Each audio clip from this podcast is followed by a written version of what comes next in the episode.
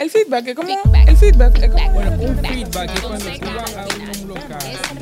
Es respuestas y reacción. Sí. Ese punto de vista técnico que puede tener una persona sobre Como un método. dominicano, lo que usted dijo, yo lo voy a decir en buenas palabras. No.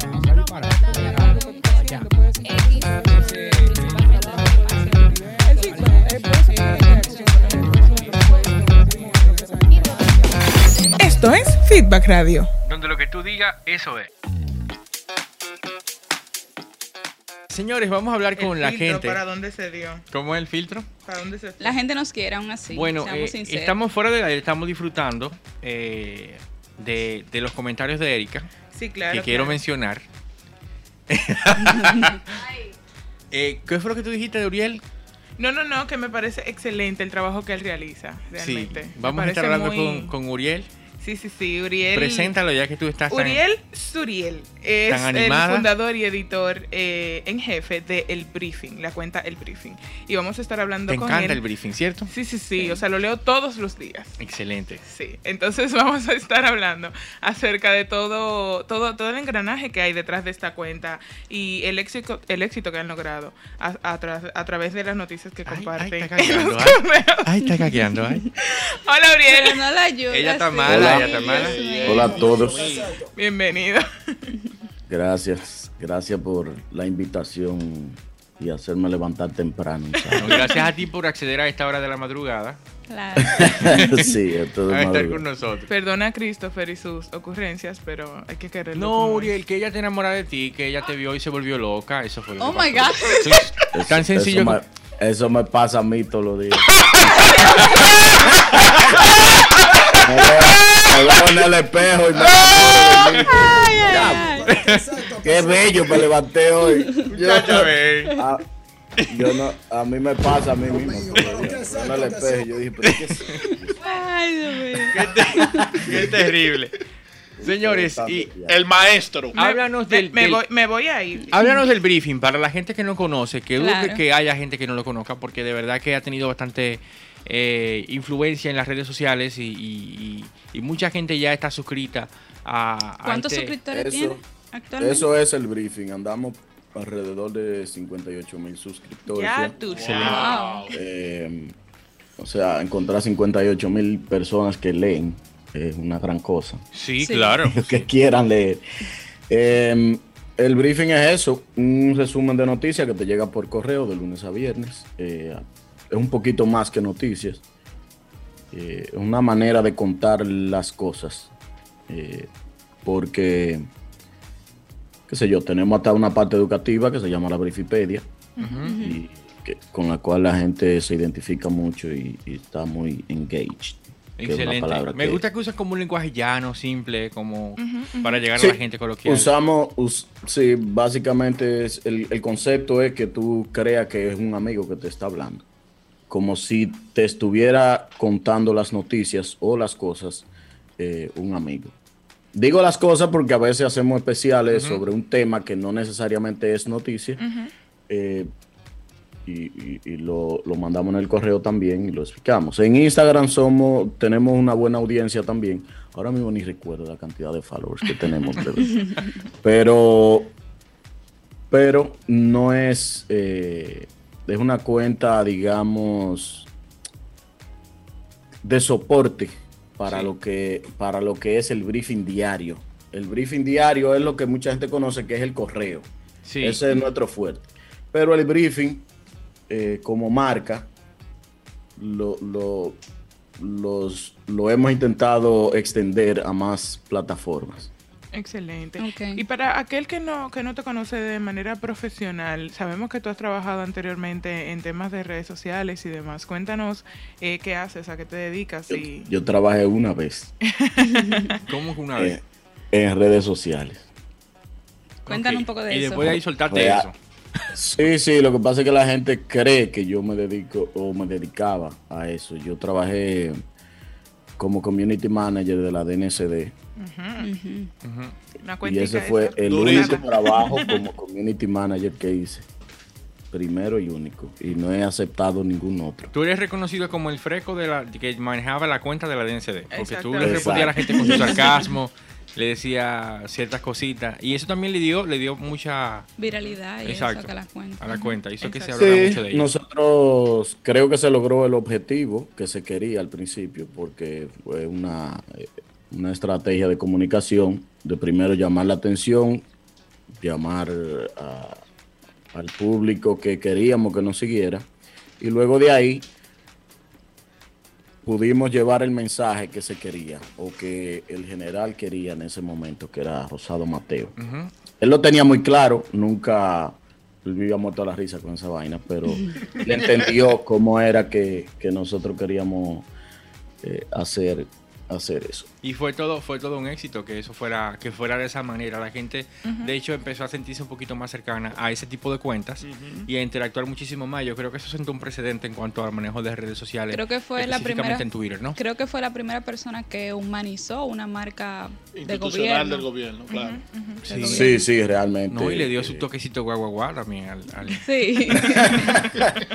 Yo no sabía, no sabía que existía ese, ese término En en, esa tiempo. época no. No, en esa época no, en esa época no. No, no había una división. Uriel, Sí, cuéntanos de que cuéntanos de que ustedes son tres fundadores, eh, la parte del briefing y que se conocieron por Twitter. Realmente Es cierto sí. eso. y que están en diferentes latitudes también, ¿verdad? Sí, sí, nos conocimos por Twitter. eh, de ahí nos metimos en un grupo de WhatsApp, una vaina, ya nos hicimos muy amigos, ya nos, nos tratábamos como familia antes de, de iniciar el, el briefing. Ujú. Y Emanuel vivía aquí en, en Santiago también, se mudó para Paraguay por tema de trabajo. Emilio siempre vivió en Estados Unidos, creo que vivía en Virginia cuando eso, ahora vive en Washington, sí. Yo nunca le presto mucha atención porque como no voy a visitarlo. Pero sí, él vive. Exactamente. Entonces, realmente, después que empezó el briefing, nosotros nos hemos estado juntos, los tres, una sola vez. ¡Wow! ¿Y cómo logran? ¿Cómo logran eh, el, el briefing así? O sea, desde diferentes lugares. ¿Y cómo logran condensar toda esa noticia? Claro. No, nosotros, eh, el tema de trabajo a distancia al que tuvieron que adaptarse muchas empresas y muchos negocios, nosotros ya lo teníamos como nuestro método de trabajo. Entonces, para nosotros no, no ha sido difícil el tema de, de la ejecución del briefing, de, de nosotros hacer el briefing todos los días, pero sí ha sido difícil por un tema de crecimiento. Sí. Porque cuando tú estás junto en un mismo sitio, las ideas fluyen más, tú tienes más conversaciones sobre el mismo tema, no es lo mismo que tú por allá sentado sin verte la cara con nadie y tú haces tu parte, yo hago la mía. Y bueno, no estamos en una oficina, no eh, eh, hemos tenido problemas a veces por temas de conexión. Yo que vivo en República Dominicana, tú sabes cuál es el problema mío, se va la luz. Sí. ¿Y cómo luchan contra el spam? Sí, Contra el spam. Sí, que, Ajá. que el hecho de que el correo llegue, ¿verdad? A esa bandejita Mira, nosotros hemos tenido un montón de problemas con esa vaina, porque Google, básicamente, Hotmail ni se diga, ¿eh? Yo- nosotros tiramos la toalla con Hotmail y con iCloud, eso es nulo, Oh, nulo wow. total. Pero Google, que es el fuerte, eh, hace eso medalaganariamente, en un sentido. Tú tienes que, claro, hacer la cosa bien, te dedica un IP, una fuñenda, de, de- en- dependiendo de la plataforma que tú uses. Pero ha sido todo... Un eso reto. ha sido... O sea, un dependiendo del contenido del día, te pueden mandar a, a, a spam. Nosotros hemos tratado de luchar con eso, hemos hablado con la gente de Google. Yo tengo un amigo que trabaja allá eh, y, y nos dio, hemos tenido largas conversaciones con ellos tratando de que, de decirle, mire, nosotros, la gente se ha suscrito al correo de nosotros, nosotros eh, eh, es porque ellos quieren que le mandamos el correo, Claro. aquí están todas las muestras, le mandamos screenshot de la gente diciendo dónde está el correo, que no me llega, que no me llega, o nos mandan para promoción o mandan para spam. Entonces, hay, hay también, no todo me da la ganario, pero hay también una serie de, de tips que ellos te dan, de palabras que tú no deberías usar, Exactamente. o, de, o en el subject, cosas que tú no deberías poner para que el, algori- el algoritmo, algoritmo no te identifique como, Como un como correo spam. spam. Mira, y, y una cosa, hay, hay una parte técnica de eso que me gustaría saber un poquito, eh, nada más. Eh, en el tema de los correos masivos, cuando estamos hablando aquí de, de más de 50 mil suscriptores, entonces eh, eso tiene un costo. De hecho, hay plataformas como, por mencionarte alguna, MailChimp, Active usamos Campaign, otras plataformas de ese tipo que te cobran, estamos hablando, muchísimo dinero solamente por 500 suscriptores para hacer envíos masivos. Eh, eh, imagínate que en el caso de ustedes lo hacen prácticamente diariamente. Entonces, ¿cómo, cómo, cómo se maneja eso? Porque eso, eso es caro. ¿Cómo ustedes sufragan esos gastos? Eso, de principio, de nuestro bolsillo, hasta que llegaron las marcas. Eh, porque el negocio de- del briefing, como el de un periódico cualquiera, la publicidad. Claro. Eh, entonces, nosotros, eso va de nuestro bolsillo, es bastante caro. Ellos te cobran dependiendo de la cantidad de gente y dependiendo de la cantidad de correos que tú mandes al mes. No es un número fijo. Pero sí es importante, ya que tú- si tú lo vas a ver como un negocio, es importante que tú utilices una, plataforma respetable por ese mismo tema del spam. Que tú sepas que no vayan a vender tu lista de correos porque la gente te ha dado esa confianza de, de- de darle su correo. Eso es algo que nosotros no está fuera de, la posibilidad de con nosotros, por ejemplo. Nosotros nunca pasamos el correo, ni nunca lo pasaríamos, ni, No venden ese, no es el negocio para nosotros. El negocio es la publicidad.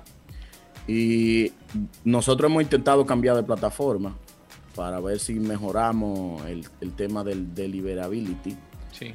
Que, pero, pero la verdad que es la que nos ha resultado más intuitiva y más, mucho más fácil de usar, aparte, porque no estamos en el mismo sitio. Nosotros, eh, el briefing tiene que poder salir, aunque falte uno. Emilio es el más eh, experto o, o el que más se desenvuelve en ese tipo de temas de plataforma y todo lo que tiene que ver con internet. Pero si Emilio no puede un día, como a veces que se va de vacaciones a bucear con unos jodidos tiburones, yo no, no le voy a ver. O sea, yo me disfruto los videos de él, pero es una vaina. Tú, tú, si uno, O sea, si uno no falta, tú metes ¿Cuál es la necesidad de tanta De nadar con tiburón. Tú puedes nadar, tú te cogió con nadar con tiburón. Entonces, pero en ese tiempo el briefing tiene que poder salir. O sea, Claro. en el equipo de nosotros, idealmente cualquiera pudiera hacer el briefing de principio a fin. Excelente. Ok. Eso. Excelente, me encanta que tú menciones la plataforma, que, que tú, en el caso de ustedes usan MailChimp. Y eh, creo que a los que nos oyen y que son parte de este mercado de, de- de crear información y de generar contenido en, en términos de mercadeo y mandarme el masivo, lo pueden ver también como una opción que realmente, como tú dices, es para, según yo entiendo, la, la más sencilla de manejar en términos de interfase, que es más intuitiva, a pesar de que hay otras que pueden resultar en términos de, de- de manejar cantidades grandes de correo, eh, un poquito más potentes, pero MailChimp es muy bueno y, y- y tiene buena reputación y también eso ayuda con el tema del, del, del spamming y todo ese tipo de cosas. Así mismo es. Así como nos comentabas de que las marcas también en algún punto formaron parte de- del proyecto, ¿cómo lograron la sinergia entre, entre la inclusión de esas marcas, que no se vea algo forzado y que también tenga que ver con el contenido? Las marcas valoraron eso increíblemente. Nosotros no tuvimos que forzar mucho. Hemos tenido, claro, nuestras diferencias con marcas, pero yo recuerdo que cuando nosotros teníamos poquísimos suscriptores, qué sé yo, era como mil y pico, por ahí, do- dos mil y algo. Se nos acercó una, agencia que fue la marca que le dijo a la agencia, que nos ha pasado mucho. Algún gerente de, de mercadeo el mismo dueño de una compañía dice, mira, yo quiero salir ahí en el briefing porque yo lo leo, me gusta esto. Eh, cuando ellos se nos acercan, bueno, esa vez le dijimos que no, porque teníamos muy poca gente, ellos no iban a lograr lo, lo que querían, nos daba hasta vergüenza. Eh, pero sí, nosotros hemos le- les hemos dicho a la marca en su momento, mira, así es que nosotros queremos colocar la publicidad. Sí te voy a decir que hubo un momento en el que nosotros tuvimos que ceder un poco más. Y no por un tema de que la marca no quisiera, sino para que las cosas se dieran más rápido. Estamos perdiendo mucho tiempo diseñando publicidad específicamente para cada marca. Eh, y entonces en un momento decidimos permitir que la marca mandaran su, su arte con aprobación de nosotros y decir, mira, sí, eso puede salir así, natural, nativo. O no, esto no, esto no, no puede salir así. Y también somos muy somos muy cuidadosos con las cosas que nosotros promocionamos. No, nosotros no ponemos cualquier promoción en el briefing, que tú vengas con una marca de lo que sea y decir, mira, yo quiero salir ahí, aquí hay tanto. Ya te sabes, si vende bolones, no lo llame, que no lo va a poner. en- el bolón es una vaina bien. porque- Pero no, no por eso, sino porque nosotros, ya que nosotros te contamos la noticia como un amigo, nosotros siempre queremos que la gente nos vea así.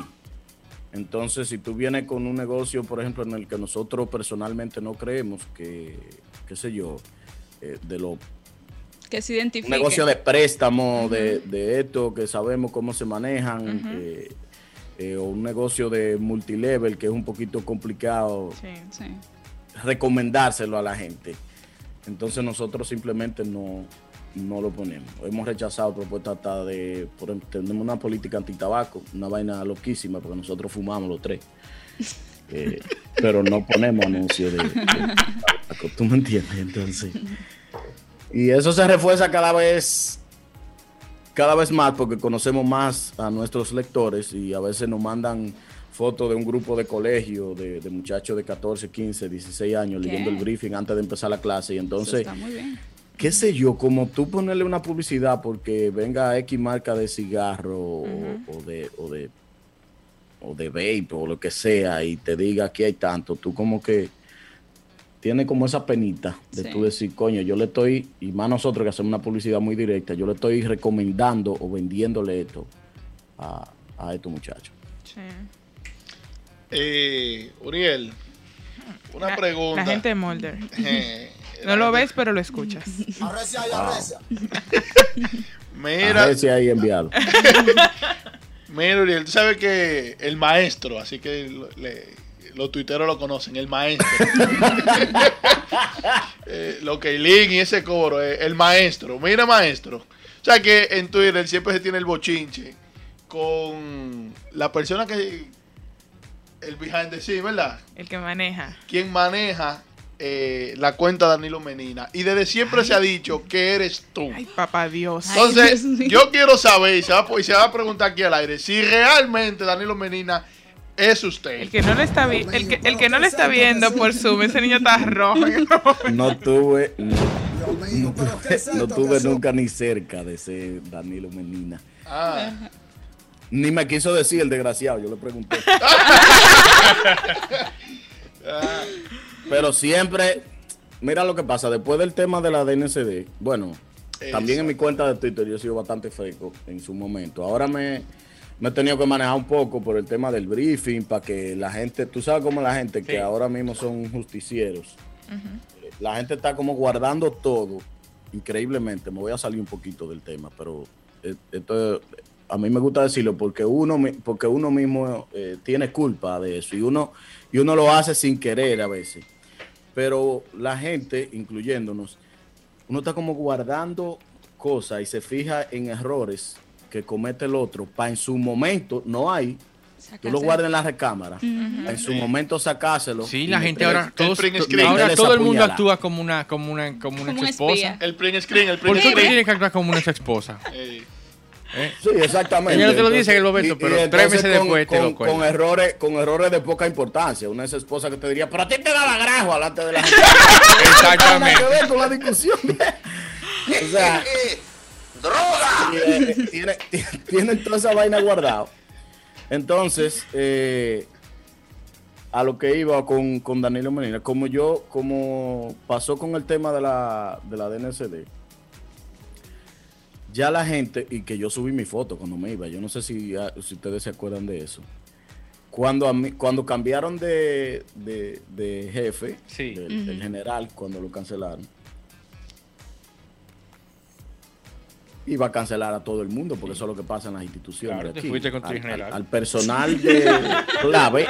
Claro. Entonces, yo no, yo no fui uno de los primeros que se fue, pero sí yo sabía que mi cancelación venía por ahí, pero yo tenía la ventaja de que dentro de la DNCD, primero yo no vivía en Santo Domingo, era, fa- era difícil llamarme y decir, ven acá, y segundo, yo no era militar, o sea, los jefes eran todos militares, yo no, ellos se pueden, ellos se pueden meter preso entre ellos, coja 30 ahí. Y yo no tenía esa desventaja, entonces yo básicamente tenía un poquito más de libertad para dirigirme a ellos y, y hablarle y decirle, bueno, como yo me van a votar, déjame yo subir mi foto de la cuenta y, la, y subí mi foto con el general, le pregunté al mismo general, mire, yo voy a subir la foto con, con ustedes cuando nos conocimos y eso. Y entonces ya ahí la gente sí supo quién era que manejaba la cuenta de la DNCD. Y, y entonces después de ahí, cada vez que alguien encuentra una cuenta medio fresquita en Twitter, hasta a mí me pegan la de Viamar, me han pegado un reguero de cuentas que se maneja muy heavy, de hecho. Sí. Y, y me dicen, ese, ese, ese tiene que ser Uriel, la del zoológico, decía que era yo, que es una muchacha Sí. brillante, Dayana. muy bien. Durísima. Una tremenda, tremenda esa cuenta. Que Bueno. ya no está ahí y ahora está en la superintendencia. Uriel, muchas gracias por estar con nosotros. Para nosotros fue un placer poder saber un poquito más de lo que es el briefing. Y nada, le- les dejamos con la cuenta para que puedan suscribirse y recibir este correo con los interesantes temas del día a día a nivel internacional y nacional. Suscríbanse que vamos a hacer una fiesta en Navidad. No se sabe cuál. Navidad. Ay, Ay, ay, Duro. Uriel, este programa es tuyo. para gustó. todos los suscriptores. la gente lo que hay que hablarle de comida. y De comida. Van a la puerco en el briefing. premio no se suscriben. El briefing, así como suena, no se vaya más gringo de la cuenta. Elbriefing.com. Ahí ponen su correo y le va a estar llegando. Excelente. Excelente. Muchísimas gracias, Uriel. Hoy vamos a mandar un especial de las elecciones de Estados Unidos. Ah, nos vamos a tirar eso ahorita. Yo soy fan de duro. eso. Soy fan del show.